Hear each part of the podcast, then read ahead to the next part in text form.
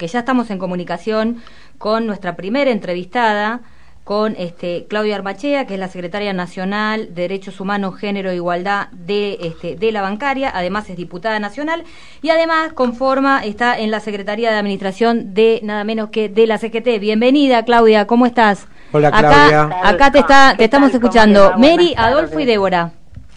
¿Cómo les va? ¿Cómo andan?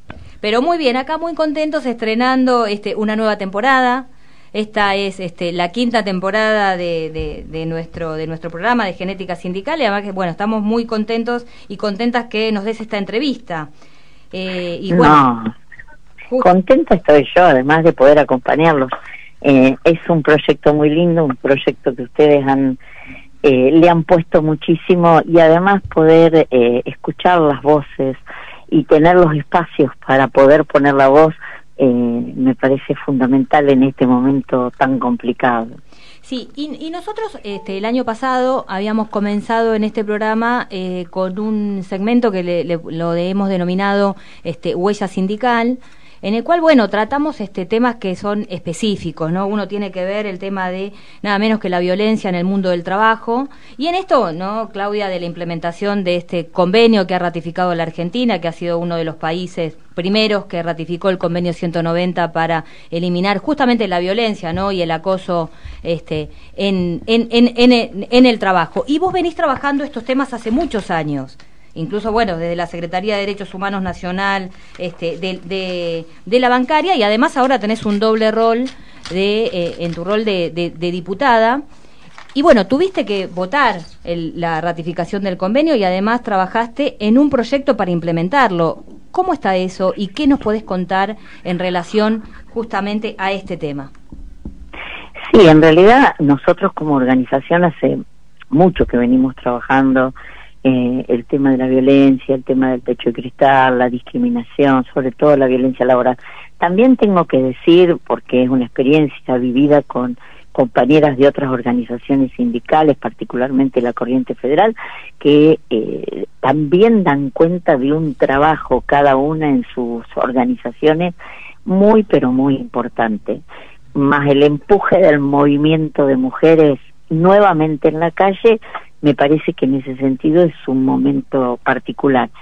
Y es cierto que el convenio 190 tiene características eh, particulares que, que son importantísimos de atender, pero que además es importante que se convierta en un instrumento, eh, así como lo son los convenios colectivos o algunas leyes internacionales eh, o algunas políticas de gobierno. El convenio es un instrumento muy válido por la ampliación del ámbito que abarca, eh, esto de, tomar la gente que va a buscar trabajo, la gente contratada, la gente que es despedida, eh, los lugares de trabajo, no solo específicamente el lugar de trabajo, sino todo el ámbito donde se mueve el trabajador para llegar o irse de su lugar de trabajo. La inversión de la prueba es otra de las cosas fundamentales. La víctima no tiene que demostrar que, que sufrió violencia, sino que el victimario o el agresor es el que tiene que demostrar su inocencia. Y incorpora la violencia de género eh, por, por primera vez, digamos, así en un, en un documento de este tipo. Entonces, a mí me parece que es un instrumento que hay que trabajar mucho y eso es lo que hicimos eh, en, dentro del Congreso. Llevar esto, llevar un proyecto para justamente instrumentar esto. Claro, que, que bueno, habla de, toma todas las definiciones de violencia, en qué marcos se dan, cómo, los cuidados que hay que tener con la víctima para no revictimizarla, pero particularmente me parece como algo que para mí es importante o el grupo nuestro lo marcó muy bien, es de la eh, corresponsabilidad de la parte patronal si habiendo tenido conocimiento de que se estaba ejerciendo violencia sobre una trabajadora o un trabajador, generalmente trabajadora, no hubiese tomado ninguna de las medidas que tiene que tomar. Eso para mí también es importante, eh, que porque es una de las maneras o de las formas de ir poniendo un límite concreto, claro, hasta dónde podés ir o hasta dónde podés mirar para el otro lado. bueno, todo un desafío este tema. Y bueno, y, esperamos este e, e, el debate en el Parlamento y también entre las organizaciones, porque también quiero comentarles acá a Mary y a Adolfo y a, la audiencia que además Claudia este, trabaja mucho los temas también relacionados a la formación y a la capacitación, incluso la implementación de la ley Micaela, que la bancaria fue el primer sindicato que este, avanzó en este aspecto y bueno, y ella también ha desarrollado el tema de la formación hacia los dirigentes y ha sido la impulsora de la primera escuela sindical de género, la ESIGEN que es para justamente la formación de los cuadros este, políticos sindicales, no tanto hombres como mujeres. Contanos un poco en qué consiste, Claudia, para que la audiencia se entere. Sí, la, la, creación de la Exigen, la primera escuela sindical de género, nace en la bancaria, nace de esto, de, como nacen muchas ideas, cuando, como nacen muchos proyectos, en esto de, de compartir, de buscar abrir puertas, de buscar nuevos instrumentos. Eh, surge en la Secretaría, en el debate, en las charlas de la Secretaría.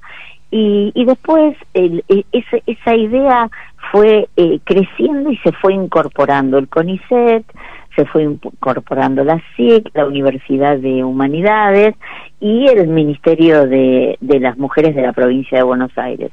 Y lo que parecía que iba a ser muy complicado esto de trabajar desde distintas instituciones u organizaciones, bueno, no fue tan complicado. Y sí, tiene, nosotros creemos que es fundamental que una de las formas de transformar la sociedad que tanto pedimos transformar tiene que ver con la información, con la capacitación, con abrir las cabezas. Yo, vos sabés, Débora, que me enojo bastante porque digo que las mujeres ya nos capacitamos mucho, que se empiecen a capacitar los hombres. Bueno, por eso está la etiqueta, Yo no pueden, no pueden decir que no lo... yo lo digo claramente, claramente. Muchachos, no nos pidan más, porque la verdad que nosotros hemos hecho los deberes, eh, tienen que hacer los deberes, porque una sociedad no se transforma si si no están todas las partes adentro para la transformación. Bueno, entonces tenemos que decir que se anoten en la diplomatura, este, totalmente. En, la, diplomatura para, para la gestión sindical. Acá Adolfo, se sale de la vaina. Adolfo. sí, Claudia. Eh, cuando estás en, en la mesa de la CGT y haces estos planteos, ¿qué dicen los compañeros hombres? Y bueno, eh, todavía no he incursionado mucho, porque por las razones obvias, porque hay otras prioridades, porque eh, sostener las unidades no está siendo fácil.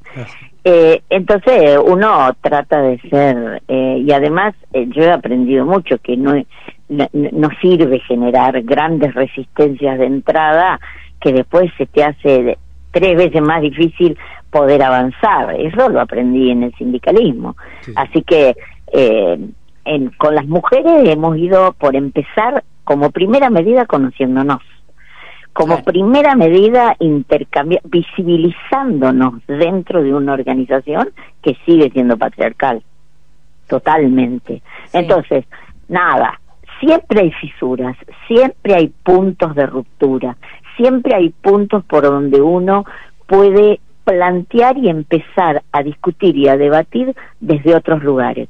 La primera reunión que hicimos con las compañeras fue, eh, fueron 36 compañeras y realmente fue eh, de mucha solidaridad, de mucha sororidad el encuentro, eh, con la con la escucha bien puesta para saber la problemática del otro, lo que al otro le pasa en su propia organización.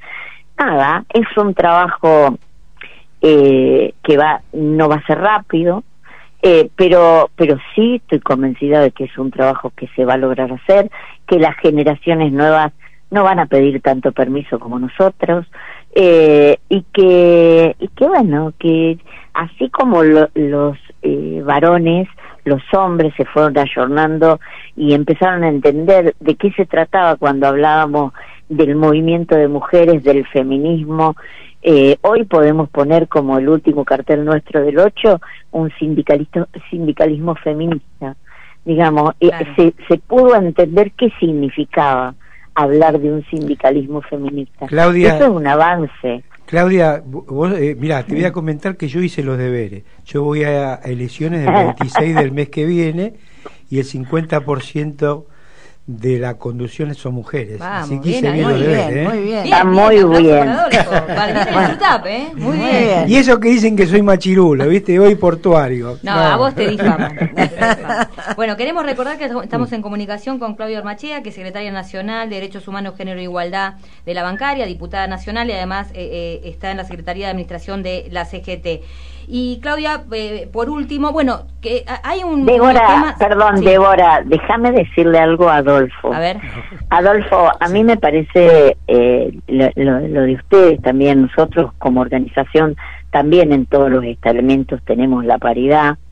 Eh, y en realidad lo que nosotros tenemos que tratar de desarrollar y empujar ahora, de que las mujeres no estamos hablando de una paridad numérica solamente en realidad lo que nosotros estamos hablando es del poder sindical, pero el poder sindical eh, bien entendido, el poder para transformar, eh, porque hoy las organizaciones sindicales son tan diversas que realmente si no se trabaja desde la perspectiva de género y de derecho humano, es muy difícil darle a los trabajadores un lugar eh, con un ambiente sano de trabajo.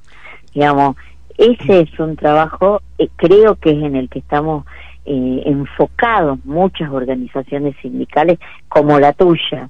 Eh, y, y, no nos tenemos que quedar a mitad de camino. No, yo tengo una visión demasiado importante para las mujeres. Vengo de los 70, así que te imaginarás que para mí la mujer es algo demasiado importante porque es igual que yo, ni más ni menos. No, igual y esto, esto en realidad el sindicalismo por ahí no lo tomó así. Bueno, hay, hay varios sindicatos que hoy lo están viendo desde otro, de otra visión. Pero eso gracias a ustedes, porque se lo ganaron ustedes, no porque lo regalamos nosotros. Así que felicitaciones y la verdad que me gustaría estar en la mesa cuando vos le planteé a algunos compañeros estos temas feministas. bueno, y, y, y, por último, Claudia, queríamos este, preguntarte, porque ya, bueno, se, se nos está yendo el tiempo, pero bueno, no queremos dejar pasar esto de cómo estás viendo eh, la situación, ¿no? Este, a nivel general, cómo ves el país y qué expectativas tenés. Y también quiero decir que después nos queda pendiente también conversar con Claudia otros temas porque ella tiene una agenda parlamentaria este, muy interesante, entre ellos la reducción de la jornada laboral, que es un proyecto que ella ha presentado este, y bueno, de eso eh, queremos hablar, este, Claudia, que después nos comentes un poco cuál es el estado. Y no te olvides de los portuarios, que también me gustaría hablar con ella algunas cosas. Sí, por supuesto. Acá, acá tenemos pendiente una reunión, Claudia. Acá Sí, sí. Vieron el otro día eh, lo de Astilleros Ríos Santiago, fue tan emocionante, sí, ahí tan emocionante para mí. Yo no había estado nunca en una botadura pero realmente se debería invitar más a la población para que entienda lo que se siente en ese momento. La verdad, eh, fue muy linda y fue muy lindo que lo pudiéramos declarar de interés en la Cámara eh, porque también era una forma de marcar un momento, un, un, un grupo, un sector que está laburando por recuperar el valor de lo que tenía eh, el astillero Río Santiago y que tiene que seguirlo teniendo. Así que la verdad fue bárbaro. Bueno, y, y, por último, Claudia, ¿cómo estás viendo la situación general y qué expectativa tenés con respecto al tema de la unidad? ¿Cómo seguimos? Como, como para cerrar, te pedimos alguna reflexión. Qué linda una pavada de pregunta. Sí, sí, sí, así, sencillo. Ya, en realidad, yo no voy a mentir eh, y no voy a dejar de decir que la situación a mí me preocupa. Eh, creo que, que acá los dirigentes políticos, gremiales, eh, tienen que estar, tenemos que estar a la altura de las circunstancias. Es un momento eh, de una gran crisis en el mundo, pero eh, la Argentina hace tiempo que la viene sufriendo. Creo que el pueblo argentino tiene que pensar mucho también, porque no puede ser que la pandemia del COVID, que ha sido tan dolorosa por las pérdidas que le han significado a nuestro pueblo, también signifique la, la amnesia de uno de los peores periodos o uno de los peores gobiernos democráticos de nuestro país, que fue el de Mauricio Macri, en cuanto a consecuencias para trabajadores y trabajadoras y movimientos eh, sociales. Digamos que eh, así como quienes conducen y toman las decisiones lo tienen que hacer con mucha responsabilidad y entendiendo que la unidad es una de las cuestiones básicas eh, ante un, una oposición organizada con poder de fuego en lo económico y en lo y en los medios de comunicación también creo que eh, la Argentina los ciudadanos y las ciudadanas argentinas tenemos que recuperarnos de lo doloroso que pasamos con la pandemia del COVID, de las pérdidas económicas y, familiares que hemos tenido de amigos y tenemos que pensar bien eh, en esos cuatro años anteriores, donde nosotros teníamos jubilados que tenían que elegir entre comer o pagar la luz o entre comprarse los remedios y comer y donde teníamos trabajadores y trabajadoras de 15, 20 años en el trabajo y llegaban a la puerta y había un policía que les decía usted no puede entrar y, y no nos podemos olvidar de que teníamos un grupo de pymes que se fueron cayendo, cayendo, cayendo y cerrando sus puertas y dejando la gente en la calle sin trabajo. Digo, tenemos mucho para pensar, mucho para reflexionar eh, y, y el gobierno mucho para hacer. Sí, bueno, y vamos a estar siguiendo de cerca este tu trabajo desde la secretaría en la Secretaría de Derechos Humanos y además, bueno, tu agenda parlamentaria. Así que Claudia, te agradecemos mucho esta comunicación. Muchísimas gracias. yo les yo les agradezco a ustedes porque vuelvo a decir, es, es tan importante que que se escuchen también otras voces más allá de los medios hegemónicos que, que hacen al, al futuro de nuestro país también. Bueno, gracias Claudia. Un abrazo. Gracias. Dale, chao, hasta luego.